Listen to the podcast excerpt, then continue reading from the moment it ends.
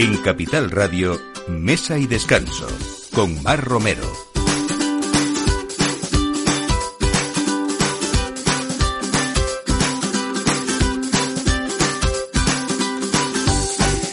Buenos días, esto es Mesa y Descanso, el primer programa de la temporada. Nosotros venimos con muchas fuerzas, así que esperamos que quienes nos escuchan también hayan llegado así para empezar eso, de nuevo, este curso escolar que también hacemos y empezamos en Capital Radio y esperamos que como cada domingo pues eh, sigan escuchándonos a esta hora del aperitivo, que es cuando uno se le empieza a hacer la boca agua, pues aquí está Mesa y Descanso con esas sugerencias, con esos profesionales, con esos buenos platos y con esos buenos vinos y algunos recorridos para que ustedes disfruten eh, con nosotros y nosotros les hagamos compañía siempre. Hoy tenemos eh, una cocina de la que hablar, Ambivium, que cuenta con un sol resol y una estrella Michelin, que es la apuesta gastronómica de la bodega Almacarra Ovejas en Peñafiel, en Valladolid y que busca ofrecer una experiencia diferente en torno al vino. Cristóbal Muñoz, su chef, que es su joven chef, que tiene unos 30 años y que ha conseguido la estrella Michelin, va a hablarnos de toda esa propuesta que enlaza pues mucho del pasado y mucho de tradición y de raíces con todas esas novedades eh, en esa cocina, con esas técnicas que sorprenden, aunque algunas sean centenarias o milenarias incluso. Vamos a hablar con una de las mujeres más importantes en el mundo del vino en España, que es Susana Barros, actual sumiller en Barrio Luxury Colección de Santo Mauro. Pero bueno, ya hablaremos con ella porque parece ser que es una de las 10 mujeres del mundo del vino que hay que seguir en Instagram. Se lo decimos para los Instagramers que nos escuchan. Y desde luego mucho tiempo a caballo entre Galicia y Cataluña, pero ahora la tenemos en Madrid.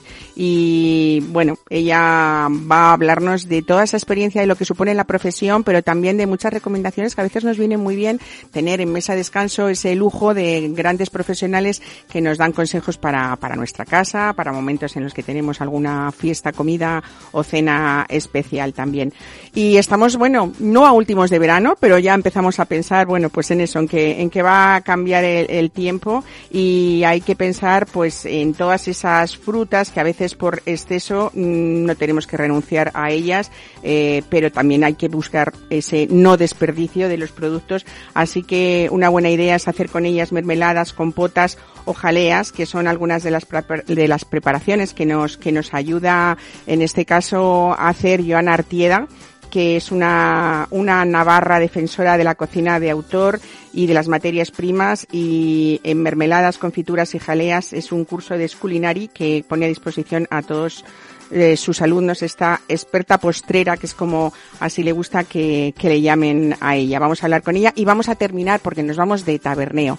Nos vamos eh, a eso que nos gusta tanto en Madrid y en otras ciudades desde donde, nos escuchan, que, que es esa, esas tabernas de verdad donde se defiende el producto, donde saben servir bien los vinos y donde encima eh, hay recetas de siempre, pero con una visión muy original. Y hoy vamos a hablar de algo más de una que una taberna, porque es taberna y media que está en pleno barrio de Retiro de Madrid, una de las zonas más gastronómicas también de, de esta ciudad. Así que así comenzamos hoy este mesa y descanso con Juanda Cañadas en la realización y quien les habla, Mar Romero. Bienvenidos.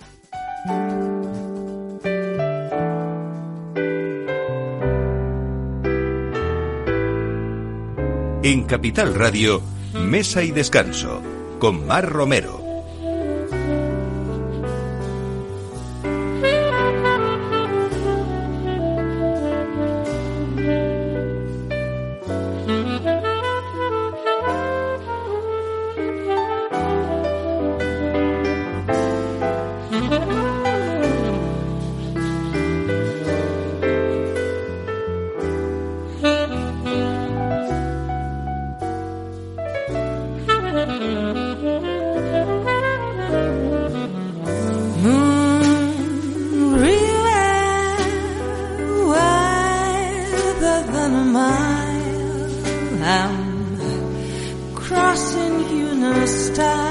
Pues así empezamos, hablando de un restaurante que en este 2022 cumple o ha cumplido sus primeros cinco años de vida y que ha redoblado su apuesta por ofrecer una experiencia única en torno al vino a través de una nueva bodega, un estreno que tiene una capacidad nada más que, imagínense, 7.500 eh, referencias y todo esto no tendría su equilibrio si no fuera por la cocina de Cristóbal Muñoz, que se, situó al frente de la cocina de Ambivium pues hace como dos años más o menos y que ha desarrollado esa parte más creativa de, sus elaboraciones.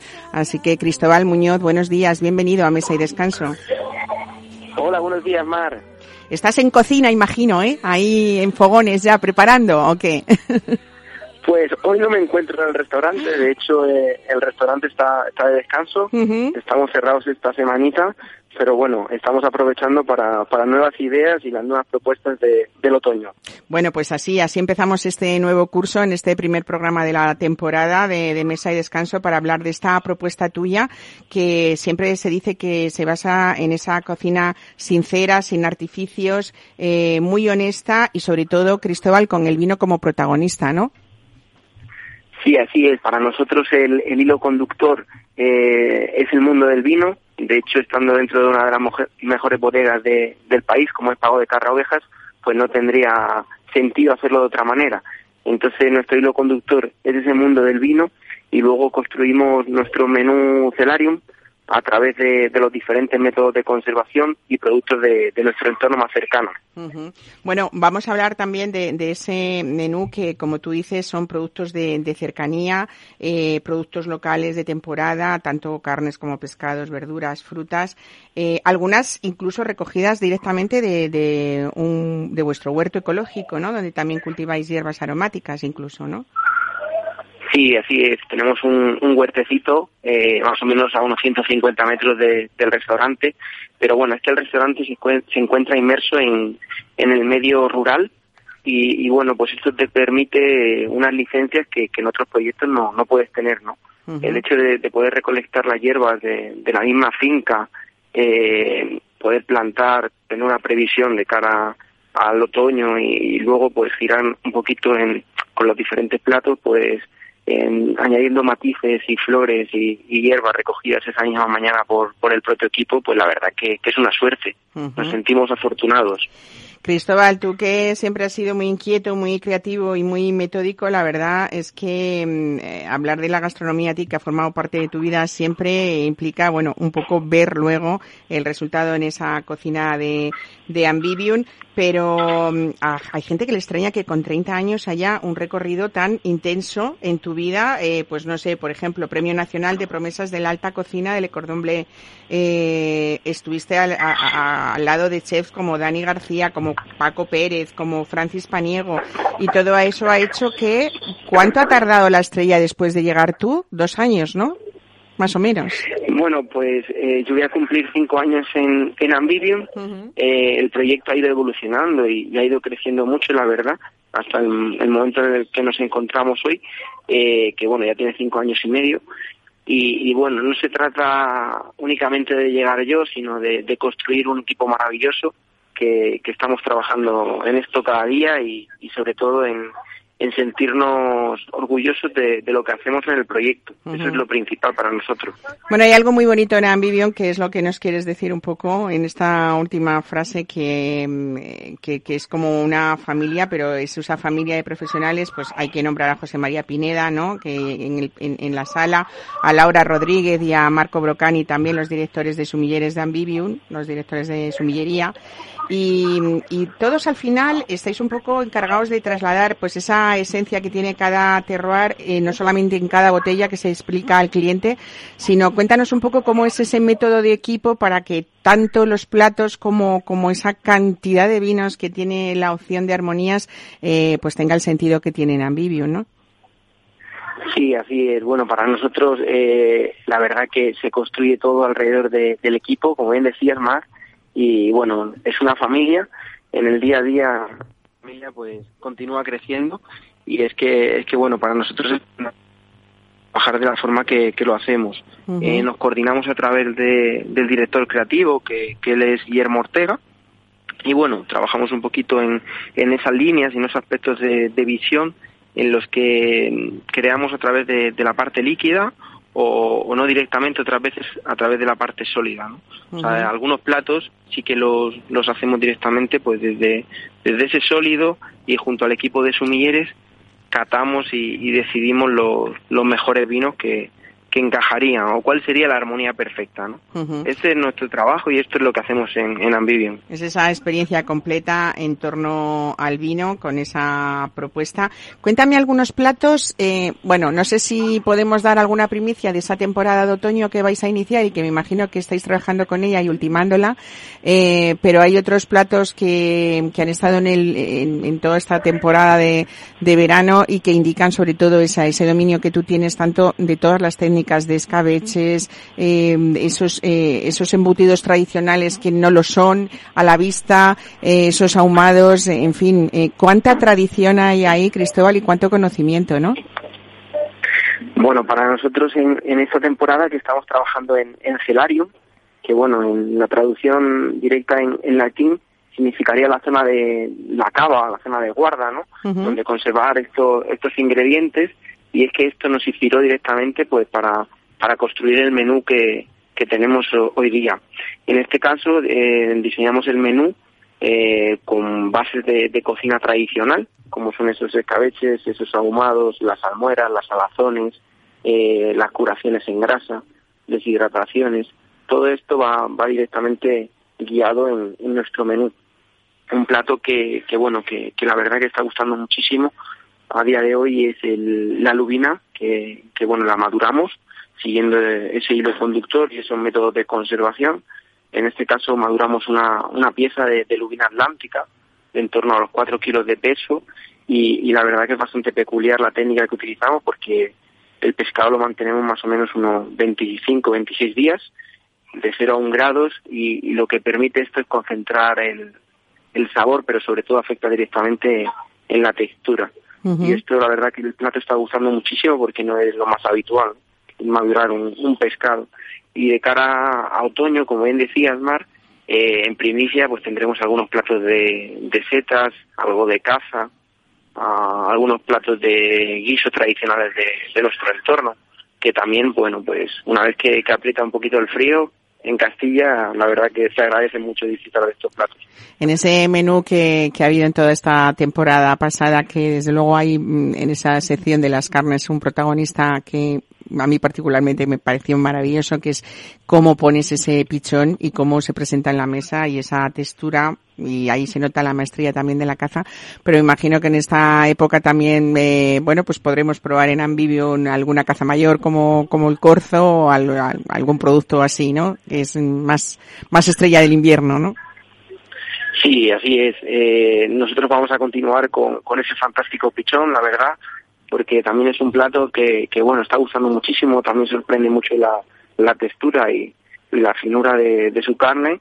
Eh, también lo maduramos dos semanas para concentrar esos sabores, esos matices de, de maíz y, viene así acompañado en, el propio plato, pero sí que tendremos la posibilidad de encontrar alguna pieza de, de caza, como, como es ese corzo, y bueno, también en las propuestas de, de no turismo que, que realizamos desde Ambivium en la bodega de pago de Carra Ovejas, pues también dispondremos de, estas piezas de caza. ¿no? Hay que aprovechar el otoño. Claro que sí. Bueno, más de 100 metros eh, solamente de restaurante, de extensión, que ya mm, tener esa visión de espacio desde que uno entra, eh, bueno, ya le anuncia un poco lo que, o le adelanta un poco lo que, lo que se va a encontrar en, en tu cocina. Realmente resumiendo es ese homenaje que tú haces a las técnicas heredadas de todos nuestros antepasados, pero no puedo dejar de hablar de las armonías en este, en este menú Celarium que mm, en, en, un caso es la armonía alma, alrededor de una veintena de propuestas de esos diferentes proyectos de alma, no solamente Pago de Carra Ovejas, sino también Ocean o 1076 o Emilio Moro, Viñamain, bueno, pues todas esas bodegas marañones del grupo de alma de Carra Ovejas. Y luego hay un menú Celarium también con una armonía nacional e internacional, ¿no, Cristóbal? Una selección importante de, de todas las zonas vitivinícolas del mundo, supongo. Sí, así es. Bueno, para nosotros dentro de, del restaurante, como te he comentado anteriormente, Mar, es imprescindible pues disfrutar de la experiencia completa y, en este caso hacerlo a través de, la armonía alma o, la armonía nacional e internacional, porque sí que es cierto que, que desde la propia compañía pues tenemos que, ver más allá, ¿no? Y no únicamente trabajar con, con los vinos de, de nuestras bodegas, sino, sino verlo a nivel internacional y, global. De hecho, pues actualmente yo me encuentro en, en Eslovenia, y, estoy aprovechando para... Qué bien, qué lejos nos hemos ido para hablar contigo. y conociendo, imagino, referencias pues no muy usuales para el público en general, ¿no? Sí, bueno, catando vinos de aquí, eh, sobre todo disfrutando de, la gastronomía local, eh, porque al final el equipo de sumilleres es, son los encargados de, hacer esa labor, mm. pero yo sí que es cierto que, que mi vida gira en torno a, la gastronomía y el vino y, siempre que puedo pues aprovecho para, para escaparme pues mira, me, encanta que digas esto porque eso refleja un poco esa armonía de equipo, esa armonía y la coherencia de un menú en el que parece que las profesiones tienen que estar separadas. Equivocadamente es una idea, yo creo, pues eso, eh, que no que no es así eh, y, y, que un chef como tú, pues le dé la importancia que tiene al vino. Por supuesto, en este en este lugar, hablando de ambivio, no podía ser de otra manera, pero es verdad que sum que que bueno, pues da un poco esa idea de lo que digo, del equilibrio que hay en este equipo y sobre todo el mensaje que ese hilo conductor que tú decías tiene, tiene coherencia, ¿no? Y bueno, terminando, Cristóbal Muñoz, yo sé que esto es, va, sigue, es un suma y sigue de reconocimientos que por algo será, pero sí me gustaría, bueno, pues comentar, aparte, por supuesto, que una de las cosas más importantes para un cocinero puede ser una estrella Michelin, eh, pero por ejemplo este año precisamente, que es una de las últimas cosas en, en, en Alimentaria de Barcelona, en, en, la feria, te alzaste con el primer premio del concurso Cocinero del Año, eh, con un con un plato, con un postre importante aparte de los platos, porque creo que era un menú completo, ¿no? Eh, de esa denominada tapa en espresso. Cuéntanos cómo es esa tapa en espresso que, que sobra tuya y que ha, y que ha alcanzado ese premio. Bueno, pues mira, Mar, eh, la verdad que el concurso fue, fue una pasada. Pudimos disfrutarlo muchísimo porque íbamos eh, sin ninguna aspiración, íbamos simplemente a, disfrutar y, a pasarlo bien. Eh, fui junto a, William Saavedra, que, que en este caso hacía de mi ayudante. Bueno, también es importante que, que estas piezas en, en, el equipo, pues por ejemplo William va a hacer tres años con nosotros en casa, y la verdad que la conexión que hay es muy especial y así pues con otros nombres que, que están dentro del equipo, ¿no? Y, es que este concurso la verdad que llevamos mirándolo bastantes años, eh, digamos que entre comillas el, el error que yo había tenido la última convocatoria que llegué también a la final fue el exceso de, presión con uno mismo y, el no saber disfrutar de, de la experiencia y lo que me negué rotundamente en este caso era, era volver a cometer el mismo error y nos centramos en disfrutar y bueno, nos pudimos traer este, este primer premio hasta, hasta Ambivio. Pues en el, el plato que, que decías y comentabas lo, lo mantenemos en, en actualmente y se trata de, de miel, kefir y naranjas. Bueno, además de, de hacer un, un homenaje a, a, esas abejas y a ese trabajo en, en colmena que, que realizan, ¿no? Que bueno, de alguna manera pues nos sentimos directamente identificados nosotros con, con ellas y, con su trabajo, que hace unos dos años y medio comenzamos un proyecto muy especial junto a Fernando, que, que es nuestro apicultor de aquí de la zona, y decidimos poner seis colmenas en, en una parcelita muy especial que se llama Los Almendros y que bueno está dentro de, la finca de Pago de Carraovejas y, ahí hemos ido aprendiendo durante estos años pues a ver los productos y subproductos que, que tiene el colmenar. Qué bonito. Y es por esto que, decidimos homenajearlas de esta forma y, y, con este postre además que, que de hecho es un inmóvil en el menú, ¿no? Qué bueno. No se mueve, que, pues Cristóbal, eh, estupendo, estupendo sobre todo por esa ilusión, por ese trabajo, por esa constancia y esa demostración, como ejemplo este plato esta, del que hablamos, eh, que detrás siempre hay un, proyecto un proyecto y un trabajo de, de investigación y que las cosas eh, pasan por algo. Así que felicidades, espero que esta nueva temporada te traiga, pues eso, muchas alegrías como la anterior y sobre todo ese gran equipo de Ambivium y bueno, volver a recordar esa esa bodega que para quien le guste el enoturismo creo que es una de las visitas obligadas, eh, no solamente en la zona de Ribera del Duero, sino, sino de toda España porque es un maravilloso museo viviente de lo que es esa representación de, de, de la importancia del vino en el mundo y cómo se cuida el vino en, en esa bodega y en esa casa que es San Vivión. Muchísimas gracias. Un abrazo, Cristóbal. Muchísimas y disfruta gracias, de esa zona. un beso, Muchas hasta luego. gracias. Adiós. Un beso, chao. Sitting in the morning sun. I'll be sitting when the evening comes. Watching the ships roll in. And then I'll watch them roll away again. Yeah. I'm sitting on the dock of the bay. Mesa y descanso. Capital Radio. Sitting on the dock of the bay, wasting time. I left my home in Georgia, headed for the Frisco Bay. Cause I've had nothing to live for, look like nothing's gonna come my way. So I'm just gonna sit on the dock of the bay, watching the tide roll away. Ooh, I'm sitting on the dock of the bay. En Mesa de Descanso nos gusta siempre hablar de historias que nos sorprenden y además porque son verdad y son historias de, de trabajo y de, y de empeño. Vamos a hablar de, de Susana Barros. Eh, bienvenida, buenos días a Mesa y Descanso. Qué bien tenerte aquí, Susana. ¿no? Hola, Mar, muchas gracias por Porque invitarme. además tú eres también una gran viajera, aparte de que hay que estar en el trabajo, ¿no? Aprovechas todo el tiempo que puedes para, para viajar, supongo, ¿no? Todo el tiempo que puedo, eso es cierto, sí, sí. Bueno, desde esto, desde, desde Metre hasta Community Manager de una diputada del Congreso en México, hay una carrera ahí que sorprende a veces por lo ecléctico de esa carrera, que has hecho un poco de todo, pero también dicen que por valiente, ¿no? Que eso es lo más importante. Bueno, eso es algo que va dentro de mí, ¿no? Siempre desde pequeña soñaba con, con viajar a grandes sitios, siempre tenía en el horizonte conocer a muchas personas, a mucha gente, y es verdad que el mundo del vino me llegó un poquito más tarde de lo que yo quizás quisiera. Tengo un poquito más edad que la media que se dedica al vino. Hoy en día esa corriente de talentos, ¿no? Que viene arrasando con todo y de los que yo aprendo día a día muchísimo.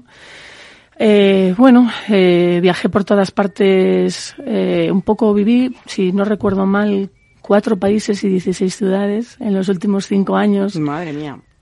He viajado y he vivido en sitios importantes en el mundo del vino y eso me ha, me ha dado un conocimiento enorme y una vivencia y no, no he parado ni pienso parar hasta que, hasta que, bueno, hasta que me lo permita. Bueno, lugares importantes y también eh, restaurantes muy importantes. Hay una época de tu vida en Cataluña, pues con grandes referentes, sobre todo pues con, con el grupo de, de tiques de Hoja Santa, la familia eh, de, de, eh, bien, Iglesias, perdón, que no me salía, con, con toda la familia también de, de Ferran Adriano. Eh, vamos a partir también de, de donde eres, en Rías Baixas, y hay que nombrar a Pepe Vieira, ese Sí. restaurante que cada día lo hace mejor, siempre lo ha hecho bien, pero es que está ahora un poco en los comentarios de todo el mundo de qué buen restaurante sigue está en un siendo momento, cada está en un mejor. momento excelente y tiene un proyecto muy, muy, muy bonito. La verdad que Y luego mucho, pues, al, al, al lado de, de los hermanos Roca, ¿no? O sea, eh, yo creo que esa reputación tú te la has ido haciendo como las hormiguitas, pasito a paso,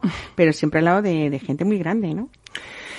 Mira, yo soñaba de verdad con eso. Cuando me empecé a dedicar al vino, yo trabajaba como maitre en, en el NH Victoria en Granada. Ha sido una época muy, muy bonita. Han sido 11 años ahí con ellos, con grandes compañeros, donde aprendí muchísimo. Y llegó un día y que decidí dedicarme al vino de pleno y así literalmente toqué en la puerta de la directora del hotel que me conocía mejor que nadie y me dijo, ¿qué necesitas? Digo, me quiero dedicar al vino plenamente. Y así fue, fue un paso tras otro. Estudié en el Basque Culinary Center, fue también una gran fortuna y, y tenía muy claro que, que quería, que quería estar en los mejores sitios y soñaba cada día con eso hasta que tuve, bueno, la gran noticia de que me habían aceptado las prácticas en el Vaticano, como digo yo, en el gran, en el la bodega de Piturroca. La bodega, la bodega de Piturroca que impresiona nada más eh, al entrar es teriza la piel y ese gran equipo que tiene también. Y ahí fue la verdad que el pistoletazo de salida donde aprendí muchísimo. Han sido, yo hice las prácticas en el 2017, relativamente no hace tanto porque nos cogió una pandemia, pero pero no he parado de, de, bueno, de leer, de informarme, de ir a viñas, de viajar todo lo que puedo. Trato de escuchar muchísimo y trato de analizar y luego pues vas forjando tu propia personalidad y este mundo del vino es, es tan infinito y tan apasionante que es interminable, ¿no? Es un poco el gancho y es el bicho que te pica para siempre que no puedes ya ir a otro lado y no puedes ya. Yo creo que además eh, tanto el mundo del vino tiene eh, tantos puntos de vista diferentes y tantas vivencias diferentes. Pues en mi caso eh, como medio de comunicación o pero vosotros como sumilleres están esos grandes bodegueros, esos viticultores tan jóvenes a veces que nos cuentan tantas cosas sorprendentes. Cómo ha evolucionado el mundo del vino en este país afortunadamente y yo creo que es una especie de retroalimentación, ¿no? Porque como hay mucha pasión concentrada cada uno desde su punto de vista es algo que no acaba, ¿no? Es, siempre es como la sensación de que necesitas más o de que sabes poco, ¿no? Correcto. Lo bueno es que nos alimentamos unos de otros. En este sentido sí que da un poco más igual la edad. Eh, quizás unos aportan más experiencia, pero otros vienen con una fuerza, como te decía antes, y con un talento que es algo tan amplio, tan amplio, que siempre que tienes una conversación con alguien que se dedica al mundo del vino o de la gastronomía, aprendes algo. Y es realmente a mí lo que me engancha, el poder aprender es algo que, que sé que me voy a levantar por la mañana y si no me lo cuentan voy a leerlo en algún medio de comunicación o en cualquier momento con una botella de vino me va a transmitir algo que yo antes no había sentido y eso me parece, lo que te digo, una suerte, un lujo y, y un privilegio dedicarse a esta profesión. Bueno, pues en esa escala tuya, hace pocos meses que, que estás eh, haciendo las funciones de, de sumiller en, en, el Hotel Santo Mauro, en el Marriott Luxury Collection, eh, ¿cómo es? Cuéntanos en estar eh, o vivir eh, esa experiencia en uno de los hoteles más importantes de España, desde luego, tan bonito además en la última reforma y en el último cambio, ¿no?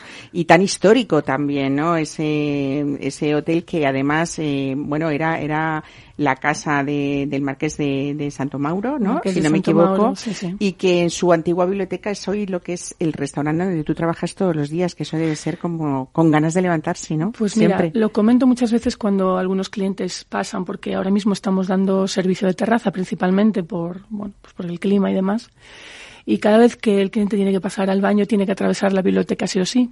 Qué bonito. Puedes hacer un giro y entrar por el gym bar, pero yo a todos los paso, a todos les acompaño hasta el baño cruzando la biblioteca. Y creo que es la primera vez en mi vida, de todos los sitios donde he estado, que no me canso en absoluto de ver esa, ese, es que es un palacio literalmente, Ujú. un palacio como tú comentabas del Duque de Santo Mauro, que posteriormente fue varias embajadas y desde el año 2000, si no me equivoco aproximadamente, eh, lo gestionan hoteles.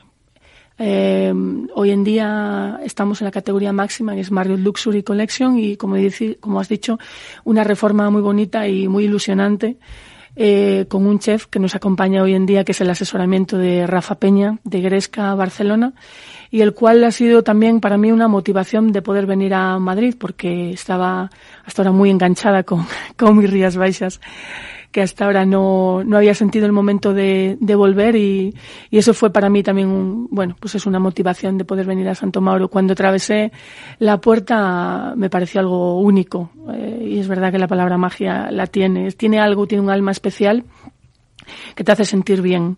Un gran equipo de profesionales que poco a poco. pues, ¿Cómo es esa propuesta vinícola que hay en el Santo Mairo? la que propuesta vinícola, sí, la propuesta vinícola principalmente ahora mismo, bueno, genera- vamos a generar eh, una carta un poquito más amplia. A partir de ahora hemos empezado, yo me he incorporado en, en marzo.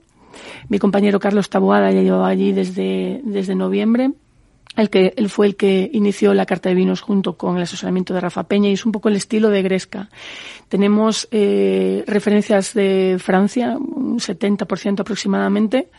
Vamos ahora mismo a potenciar un poquito España. Estamos notando que el cliente americano, Marriott es una empresa americana, el asiático empieza otra, vez a venir a España y demandan vinos de gran calidad. Tenemos una mezcla un poquito de vinos eh, clásicos y vinos también naturales o de baja intervención, ecológicos, orgánicos, como quieras verlo donde creo que la propuesta es, es muy bonita y variada y tratamos de buscar siempre pequeño viticultor y vinos que tengan ya no solo un gran enólogo detrás, sino que también eh, aporten bueno, buenas añadas, historia y un poco versatilidad ¿no? a la carta. Me, me encanta que digas esto porque es verdad que ese cliente americano ha sabido apreciar esos vinos de gran calidad que tenemos. ¿Crees que estamos en el top mundial de la calidad? Por supuesto, sin duda. Estoy absolutamente segura de que estamos en el mejor momento de, en España en cuanto a ofertas de vino. Absolutamente todas las denominaciones de origen están ofreciendo una grandísima calidad eh, y además con proyectos eh, pequeños pero muy bonitos. Eh, donde hay muchísimas elaboraciones diferentes que antes no habíamos descubierto. Me ilusiona mucho esa recuperación de variedades autóctonas que se había estancado y que ahora mismo muchas zonas de España están ahora mismo tratando de, recuperar variedades que estaban extinguidas. Y me parece me parece muy bonito que podamos que podamos ofrecerlo y creo que estamos ya a la altura de, de grandes de grandes zonas vinícolas del mundo. Me decías antes a, hablando con Cristóbal Muñoz, el chef de Ambivium, que qué casualidad que habías estado con el con el equipo esta semana, creo que en Jerez, ¿no? Ah, venías de allá. Sí, pues mira, lunes, martes y miércoles eh, estuvimos con, con el equipo de, de Cristóbal, con los sumilleres, gran equipo, gran talento. Eh, la verdad que fue maravilloso. Willy Pérez nos ha regalado tres días increíbles, que todavía estoy en shock. La frase, mi frase favorita cuando vivo estas cosas es resaca emocional y literalmente ha sido porque hemos estado, bueno, con él, escuchándolo. Yo siempre digo que Willy es una Willypedia porque es que es maravilla escucharlo. Cada vez que lo escuchas aprendes algo nuevo. Pisar esa albariza tan pura de barajuelas que tiene en el corregidor, estar allí 24 horas con, con él prácticamente y escuchándolo y, y, compartiendo con otros compañeros de profesión ese momento me parece un lujo, me parece bueno, un eso, regalo. Esa es la retroalimentación que yo, que yo decía antes, ¿no? Increíble, y, sí. Qué bien. Bueno, ¿y qué piensa Susana Barros cuando hay artículos que dicen que eh, está dentro de las 10 mujeres del vino que uno tiene que seguir en Instagram. ¿Qué, ¿Tú qué dices a eso? Yo no sé de dónde lo has sacado y la verdad que me da mucha vergüenza escucharlo porque es la primera vez que yo sé que, que tú me aprecias, pero... Oye, yo lo he sacado, pero, está ahí, ¿eh? está, te, te, mandaré el artículo. Pues no lo sabía, pero es un gran honor y la verdad que tengo grandes ¿Eres compañeros, muy de redes o no? ¿Cuidas Eh, mucho? Pues mira, prácticamente la única red social que uso es Instagram, me parece muy divertida, muy dinámica, muy inmediata pero pero tampoco publico tantas cosas. Eh, hago muchas stories de momentos pero por ejemplo esta semana que hemos estado como te digo en las bodegas de Luis Pérez no he subido todavía ni una foto porque intento vivir el momento con tanta intensidad Eso de es verdad mejor de todo, claro que, que sí. no me acuerdo de el nada equilibrio ni- también está bien el tema de las redes. quiero ¿eh? vivirlo quiero vivirlo intensamente y, Claro. y Oye, ¿y ¿la experiencia en México tenía algo que ver con eh, lo vinícola o no? En aquel momento no, en aquel momento todavía no me dedicaba al vino. Eh, fue una experiencia de querer cruzar el charco y la verdad que fue muy enriquecedora. Eh, vivir en, en México y en Estados Unidos han sido dos países que a mí me han cambiado absolutamente en la manera de pensar y sobre todo de empatizar y de y de sentir que es verdad que tenemos mucha suerte de estar eh, viviendo aquí. Bueno, México es un país muy muy rico gastronómicamente hablando. Vinícolamente sé que están trabajando en ello, pero a no ser la zona de Baja California, bueno, tienen eh, variedades que son influencia de, de Francia y de Estados Unidos y creo que están trabajando en ello, pero pero de momento, o sea, en aquel momento no no, no tenía nada que ver con el con el mundo del vino a nivel profesional. Han sido otras otras experiencias. Mm, bueno, yo te invitaría a seguir hablando aquí porque, ¿sabes? Pero claro, tenemos una hora. Pero fíjate que es que eh, acaba de llegar al estudio una persona que tenemos otra otra entrevista por medio, que José Luis Martínez, eh, Susana Barros, que, que me gusta, o sea, me he acordado ahora mismo porque José Luis en esa taberna de la que hemos anunciado en la presentación del programa, que es algo más que una taberna, que es taberna y media, su primera apuesta desde hace ya seis años, creo que se abrió en el retiro y que ha dado mucho que hablar en estos seis años, luego lo vamos a comentar, ha sido tener una gran oferta de vinos por copas de botellas Magnum. ¿Tú crees que el tamaño importa o no importa como experta en vinos, Susana Barros? Bueno, en este caso con la calidad sí, sin duda. Lo primero de todo es que la capacidad de envejecimiento de la Magnum siempre, siempre ayuda, siempre es mejor. Y luego, bueno, pues a nivel de, bar o de taberna, de wine bar, eh, creo que también eh, se rentabiliza un poquito más eh, siempre que haya rotación, es decir, siempre que el vino no se quede estancado. Pero tiene, ¿sabe mejor el vino, en una palabra, cuando tenemos una botella más? Yo siento que sí hay diferencia, la verdad que sí. yo lo noto. Sí, ¿no? Sí. Yo eh, tenemos un amigo común eh, gallego, muy joven, y esas jóvenes promesas, que vamos a decir que es Manu Méndez, que él dice que una botella Magnum es la medida ideal para dos personas siempre que uno no beba, ¿no? Correcto. Me encanta.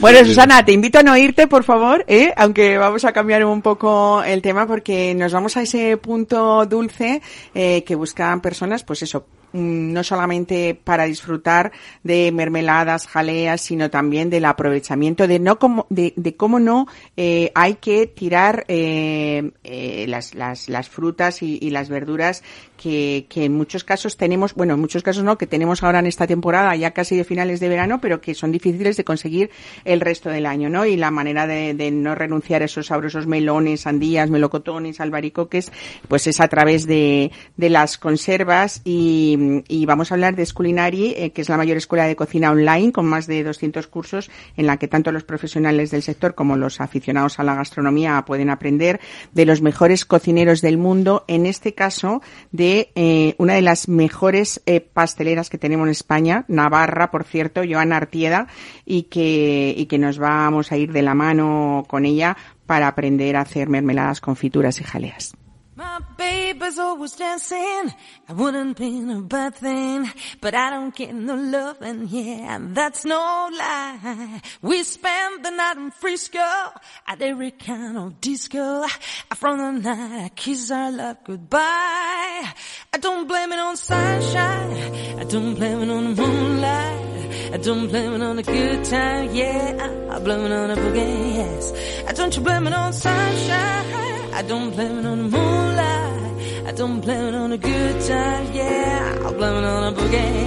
Mesa y descanso con Mar Romero. But someone just drag me. The spell rhythm gets me on my feet. I've changed my life completely. I've seen the night that left me. To my baby just can't take it rise of me.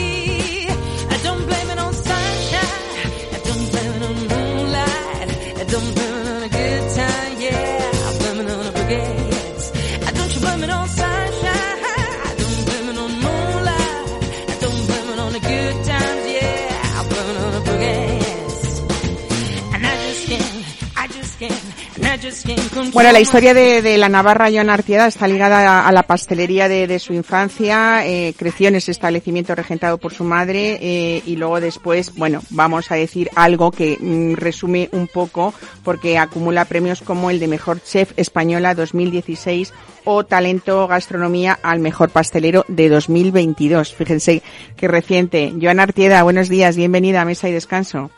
Muy buenos días. ¿Qué tal?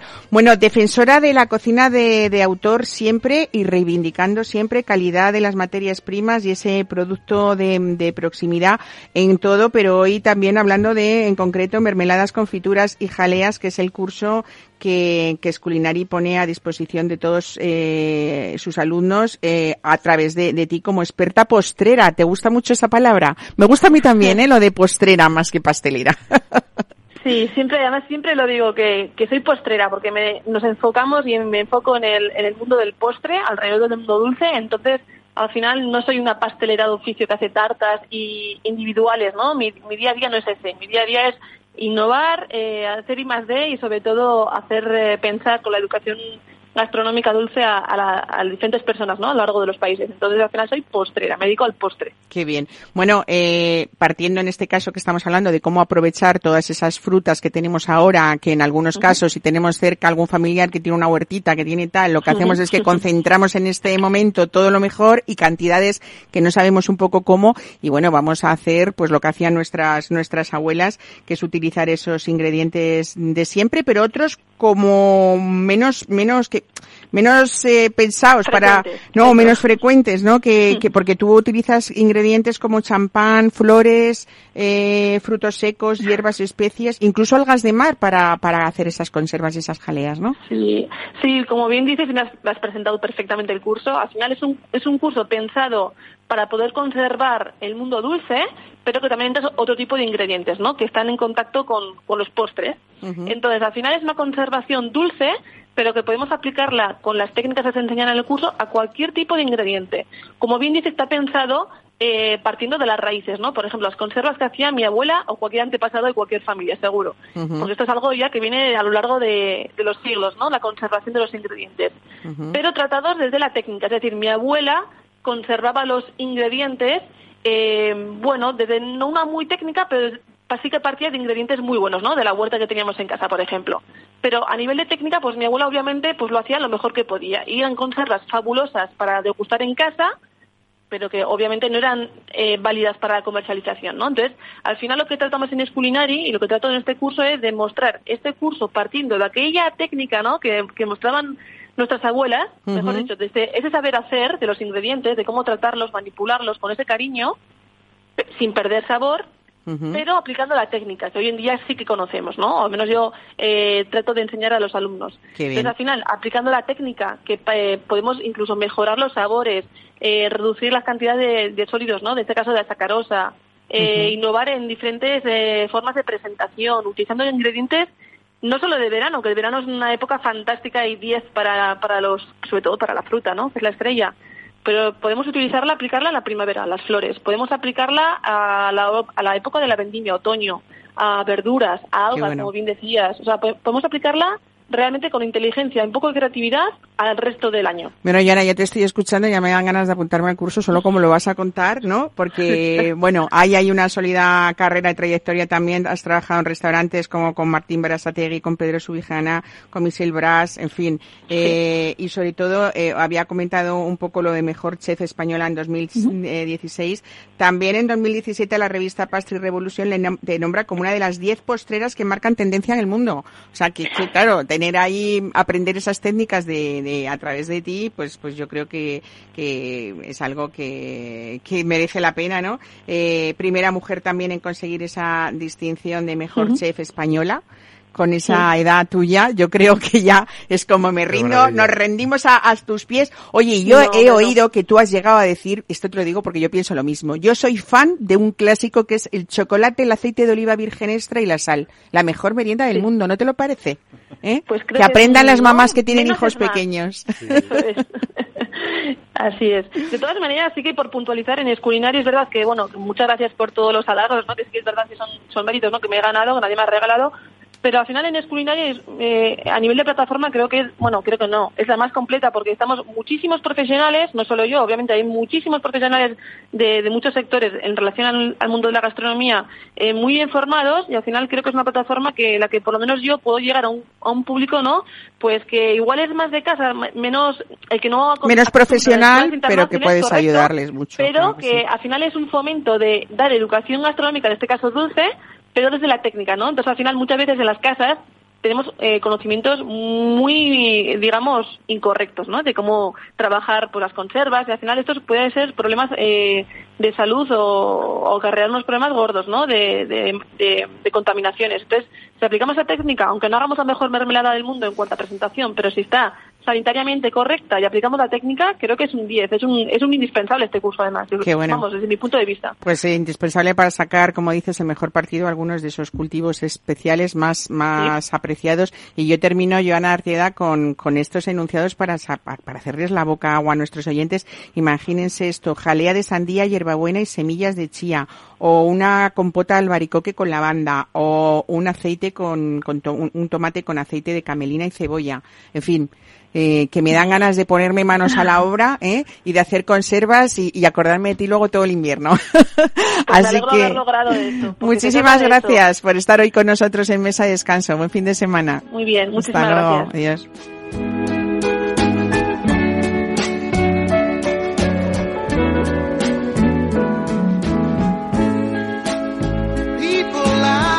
Mesa y Descanso con Mar Romero. Just walking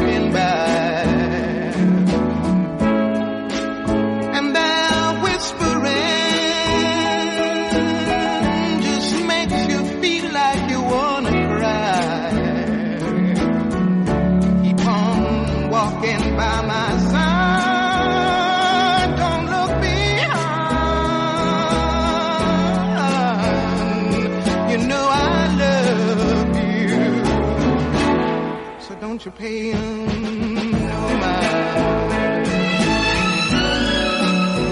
Bueno, a todos cuando estamos en el verano, ahora que estamos casi con el síndrome algunos post-vacacional, cuando estamos en la playa nos gusta ir todos a primera línea de playa. Pues no, señores, porque a veces se pierden algunas cositas, ¿eh? Y entonces hablo de esa zona gastronómica maravillosa en Madrid, que es el Retiro, que además con tradición, como siempre decimos, quien vive en esa zona vive también en sitios muy tradicionales donde se sabe comer y se sabe beber, el cliente también, pero hay gente que llega allí y resulta que, que se queda con todo y se gana toda la clientela en, en nada, en un par de años. Bueno, pues eso es lo que le pasó a José Luis Martínez. Bienvenido otra vez más, bienvenido y Hola, buenos Mar, días a ¿cómo Mesa de? Descanso.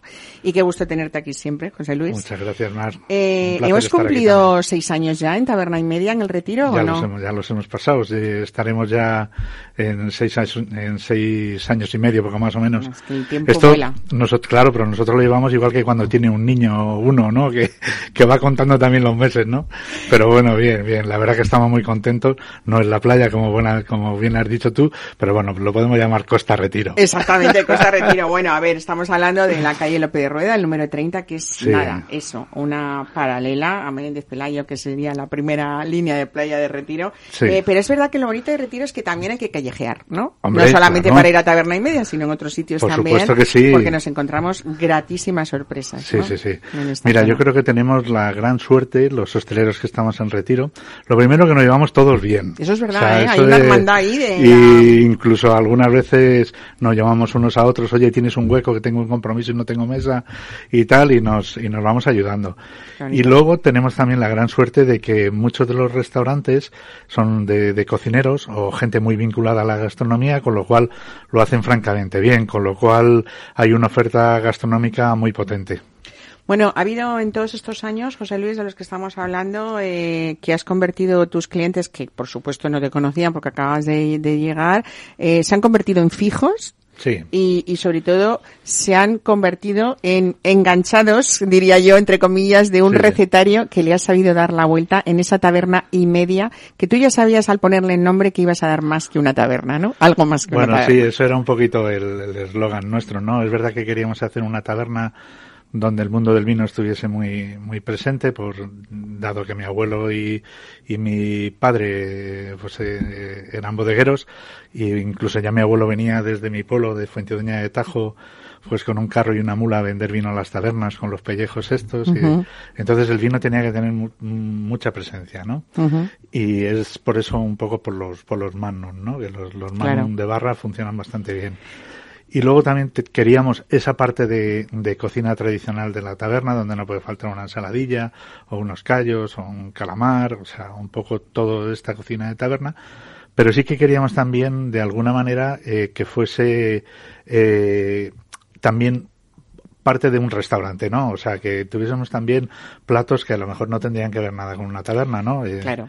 Y además es que estábamos, llevamos casi todo el programa de hoy en ese inicio de temporada hablando de trayectorias eh, y siempre decimos que las cosas no son por casualidad y claro, no es que a ti se te ocurriera montar una taberna, es que Claro. la trayectoria tuya mm, hostelera, gastronómica, eh, ha sido muy intensa Sí. eh, y, y larga también, ¿no? Entonces, Sí, bueno, sí. estaba esa visión clara de la de lo que tú tenías de quizá de la sencillez give hecha bien Eso es. hecha, ¿no? O- Eso es. Al final, bueno, es verdad que yo he trabajado en muy buenos restaurantes, con muy buenos maestros, he trabajado en hoteles, he trabajado en catering, o sea que tenía pues, pues un poco donde elegir qué quería hacer, pero sí que es verdad que me tiraba más una taberna, o sea... ¿Lo castizo porque de además- Lucio a ti te marcó? ¿Cuántos años Hombre, tenías mucho, tú cuando mucho. estuviste con Lucio? Pues mira, yo tenía 16 años. Es que yo, es que yo empecé en Lucio.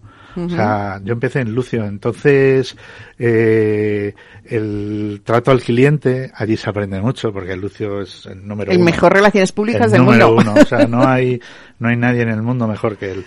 Y luego, es verdad, el amor al producto. O sea, el producto que también nos, nos inculcaba. Y yo recuerdo, vamos, eh, revisar mercancías y, y echarla para atrás y decir, pero no sé qué le pasa. Y me decía, pues mira, le pasa esto. Y, pues claro, decía, joder, qué visión. La exigencia, ¿no? Qué De visión tiene este hombre para, para dar el mejor producto a sus clientes, ¿no? Pues eso es un poco lo que, lo que a nosotros nos, a, a mí en especial, no, nos ha transmitido, ¿no? Y, y, y luego, pues eso, luego, luego también eh, el bagaje de, del haber estado con grandes cocineros como, como Paco Rubio, con Luis Irizar, o, Claro, grande, ¿no? Sí, sí, sí, Salvador mía. Gallego. Entonces, más luego ya un montón más, ¿no? Eh, y al final, eh, eh, cuando yo cocino, eh, es un poco como si cocinara cada uno de ellos, ¿no? Qué bonito, ¿no? Sí, porque bueno, eh, cada uno de ellos sí que es verdad que te enseñaba una- unas cosas, unas técnicas. Y entonces, pues bueno, al final, cuando lo vives y lo disfrutas, Claro. pues, ¿qué más? Has nombrado a Fuentidueña por esa tradición tuya vinícola, por decirlo de alguna manera, de, de abuelo y de, de padre, eh, y ahí me- ya, ya me, me- me- has dado la etiqueta para empezar con esa. Bueno, por cierto, no me extraña que te hayan hecho hijo predilecto de Fuentidueña. ¿Cómo la, cómo la nombras? Está en tu carta. Y hay que nombrar esos increíbles torrendos crujientes de Fuentidueña que Sí. para adelantarlo y quien no los haya probado, yo creo que ha sido uno de los mus, no me gusta mucho decir esta palabra, Sí, eh, sí. en, eh, pero, pero es verdad que es de las, de, de, hay, yo creo que hay una cosa muy difícil a veces y es conseguir que a una taberna o a un restaurante se vaya especialmente por algunos platos, porque Sí. también es lo mejor que te puede pasar, ¿no? Sí, sí, claro. Y es verdad que en la ruta gastronómica de ese retiro hay dos platos que te han hecho eh, imprescindible, que son los torrendos de Fuentidueña Sí. y las patatas bravas de las que vamos a hablar luego, claro. Claro. Mira, el, el torreno también, eh, cuando pensamos hacer el torreno que, que queríamos hacer, porque bueno, de alguna manera nosotros cogemos una base de cocina tradicional y le damos un, un toque personal nuestro, eh, siempre respetando la base de la cocina tradicional. O sea, no nos volvemos locos y, y no, no- nitrógeno yo creo que no le toca en mi vida ni lo voy a tocar. Lo de- eh, pero sí que es verdad, un buen producto, por supuesto. Este torrendo no tiene nada que ver, si estamos hablando y quien No. nos escucha, con ese torrendo soriano muy rico también, pero no, no es esa No. imagen, es para quien no Mira, este es un, un plato que, que se hacía en la época de las matanzas en, en Fuentidueña, en mi pueblo. Mi familia lo hacía. Y lo hacía también junto con gachas. O sea, eran los, los, los dos platos que se tomaban ese día, que era una auténtica fiesta, ¿no? Pero el, el torreno que, que, que nosotros hacíamos en casa, eh, lo hacíamos confitado y se hacía confitado con manteca. Entonces, claro, eso era una bomba calórica tre- tremenda, ¿no? Eh, nosotros lo único que hemos hecho ha sido eh, eh, tener los mismos ingredientes como, como la- las mismas especias que se estaban utilizando, pero lo hemos metido en, eh, le hacemos un proceso de desgrasado y lo hacemos en baja temperatura. Con lo cual, eh, eso permite que quede crujiente por fuera y muy, y muy jugoso por dentro. Y luego a la vez, pues le hemos retirado eso y, y luego el colágeno en esta técnica, pues no, no sufre, con lo cual queda súper jugoso. Qué bueno. Bueno, otro de los eh, principales de la casa, yo conozco gente que ha dicho que después de haber publicado que el 2020 en Taberna y Media ha ganado el concurso a las mejores patatas bravas del mundo, porque ha habido Ujú. gente que ha participado Sí, eh, sí. de otros países, eh, han venido con la publicación debajo del brazo, es decir, voy a probar las mejores bravas del mundo. Sí. Cuéntanos con esas, cómo son esas bravas de taberna y media, que después vamos a hablar, que va a haber un segundo concurso y ahí sí que vas a tener que darle la vuelta porque es que tu, pro- o sea, tú eres tu propio competidor en este caso, ¿no? Que hay que superar eso, así que a ver. Bueno, pues mira, este es un plato que igualmente, ¿no? Cuando pensábamos hacer un- unas patatas bravas, pues en el barrio del Retiro no las podíamos hacer como los demás, porque si no, ¿con qué motivo iban a venir a nosotros si ya eran clientes de los otros y las hacen bien? Pues eh, al final, eh, Alejandro, mi hijo, que es el pequeño, que ya con 13 años, eh, él fue quien nos dio un poco la idea en un viaje que hicimos a Tenerife, que para buscar mojos buenos, porque la verdad que a mí yo soy un apasionado de, de esa salsa. Y tengo un amigo mío, Marcelo, que me dijo, mira, tienes, vamos a ir a estos sitios. Y programamos un viaje y estuvimos. Y, y probamos unos mojos fantásticos y uno de ellos fue increíble, desde luego. Y luego, eh, en otro sitio probamos la textura de una patata que es autóctona de ellos, que es una auténtica pasada, que aquí por desgracia no la tenemos en la península, pero eh, que yo recuerdo que te la metías en la boca y era una crema, o sea, era, era algo especial, ¿no? Y ya Alejandro dijo, pues mira, pues tenemos que buscar una patata que sea cremosa y, y hacer la salsa con mojo. Y ya, pues bueno, pues eh, mi otro hijo mayor que, que ya sabe más, más cocina y, y yo, pues ya estuvimos viendo. Sabe tanta cocina que está en Nobu, ¿no? Sí. Y que viene con todo el proyecto Sergio Martínez Sí, sí, eh, internacional a Barcelona y a Madrid próximamente, ¿no? La verdad que sí, la verdad que, bueno, ahora tenemos suerte que está en Barcelona, está muy cerquita, pero bueno, es verdad que también se ha recorrido todo el mundo con Nobu, abriendo hoteles y, y la verdad que está, estamos muy contentos y un- lleva un bagaje tremendo para los jóvenes. Para lo joven que es. Bueno, al final es una especie de buñuelo, podríamos decir, Sí. o por lo menos aparentemente es la imagen de un buñuelo de patata Claro. eh, que, que, que la gente le ha fascinado y los han, Sí, sí. conquistado a todos con esto, ¿no? Partimos eh, como si fuese un puré, eh, aunque bueno, lleva, lleva la verdad que bas- bastante trabajo. Eh, lo que hacemos es eh, una especie de tempura, lo freímos para que le, haga- le cubra y le haga una camisa y no se salga. Y luego la, la brava es una mezcla entre una brava clásica y un mojo picón. Bueno, O sea que- después, dicho esto, eh, no sé si podemos avanzar. ¿Cómo vas a superar esto? ¿Cuándo es el próximo concurso de la patata brava? El 19 de, de septiembre. O sea, estamos ya a las puertas, casi, Estamos a las puertas prácticamente, ya, ¿no? ya no queda nada. Y estáis haciendo pruebas, imagino, y rematando ya esos ensayos, entiendo, Sí. ¿no? Nosotros ganamos en el 2020. Ajá. Eh, en el 2021, eh, en el 21 estuve de presidente del jurado. Y yo ya no me quería presentar más, pues ya lo has ganado, ¿para qué quieres más, no? Pero sí que es verdad que tengo un equipo inquieto, ¿no? Que, que Que le quiere- que gusta... es cañero, que es cañero, que sí, dicen, sí, ¿no? es cañero, cañero. Y dije, José Luis, tenemos que, tenemos que mirarlo otra vez. Digo, "Pero Si ya lo hemos ganado, ¿para qué? Si ahora ya no ganamos, ya no somos tan buenos. Y me decían, es igual, es igual. Nosotros tenemos que ir y, y dar lo mejor de nosotros y hacer algo distinto. Bueno, hemos presentado candidatura. No tiene que ver nada con la, la patata brava que, que hemos hecho. Y vamos a ver qué tal. Bueno, pues yo desde aquí lo único que deseo es que te- te- traerte otra vez que va- igualmente vas a venir si, la gan- si ganas o no el premio, pero me gustaría que Bueno. el motivo de, de la próxima vez fuera eh, esto, Prim- ¿no? El primero, premio. primero nos tendrían que meter dentro de la selección de 18 finalistas, Ajá. que esto no es nada fácil. Yo lo del finalista lo tengo claro. Lo tengo clarísimo, ¿eh? Muchas gracias, Mar, muchas gracias. Pero vamos, pura.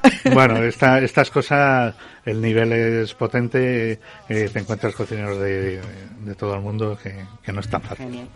Pues nada, ya lo he dicho, aquí lo vamos a ir dejando. Eh, Susana Barros, gracias por venir. Como te tengo aquí, afortunadamente estamos enfrente del Santo Mauro, aunque no podamos ir todos los días, ya solamente ver su fachada es muy bonita para los trabajadores de Capital Radio.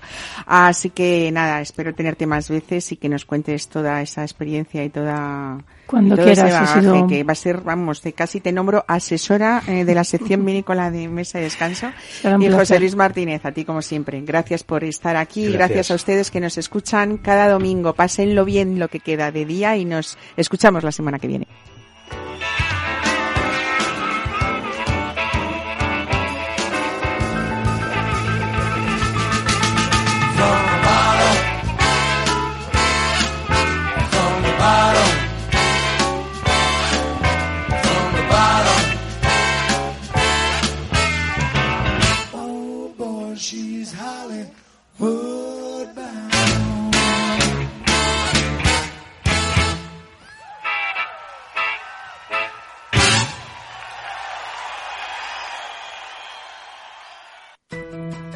En el balance nos preocupamos por nuestros hijos, por su vinculación con el mundo de Internet y las redes sociales, y analizamos sus riesgos de la mano de Pilar Rodríguez en Familias Enredadas, todos los lunes a las ocho y media de la tarde en el balance, Capital Radio.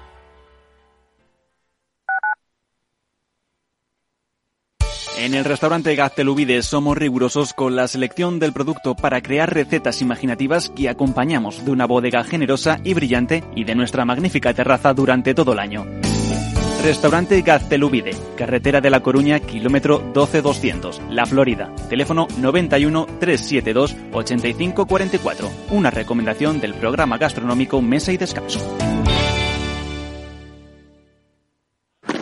Si te gusta el pádel, en Capital Radio tenemos tu espacio.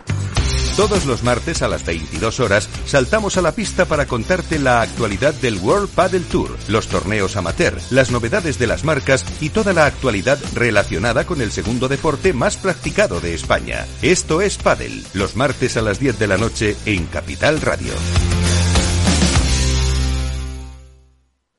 Horno La Santiaguesa. Somos pasteleros y eso nos gusta. Utilizamos materias primas que nos hacen disfrutar y elaboramos todos nuestros productos de forma artesanal, sin sucedáneos, ni margarinas, ni grasas trans. Sabemos que las cosas buenas son importantes.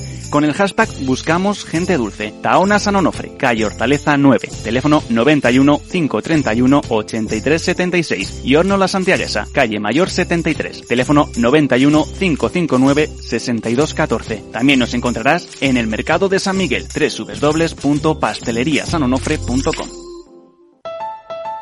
Escucha cada jueves a partir de las 10 y 5 de la noche en Líderes Globales las entrevistas que Raúl Castro nos trae desde Florida. Personas inspiradoras de habla hispana que han destacado en sus actividades más allá de nuestras fronteras y que nos dejan sus enseñanzas y aprendizajes desde el punto de vista más personal. Líderes Globales con Raúl Castro en Capital Radio.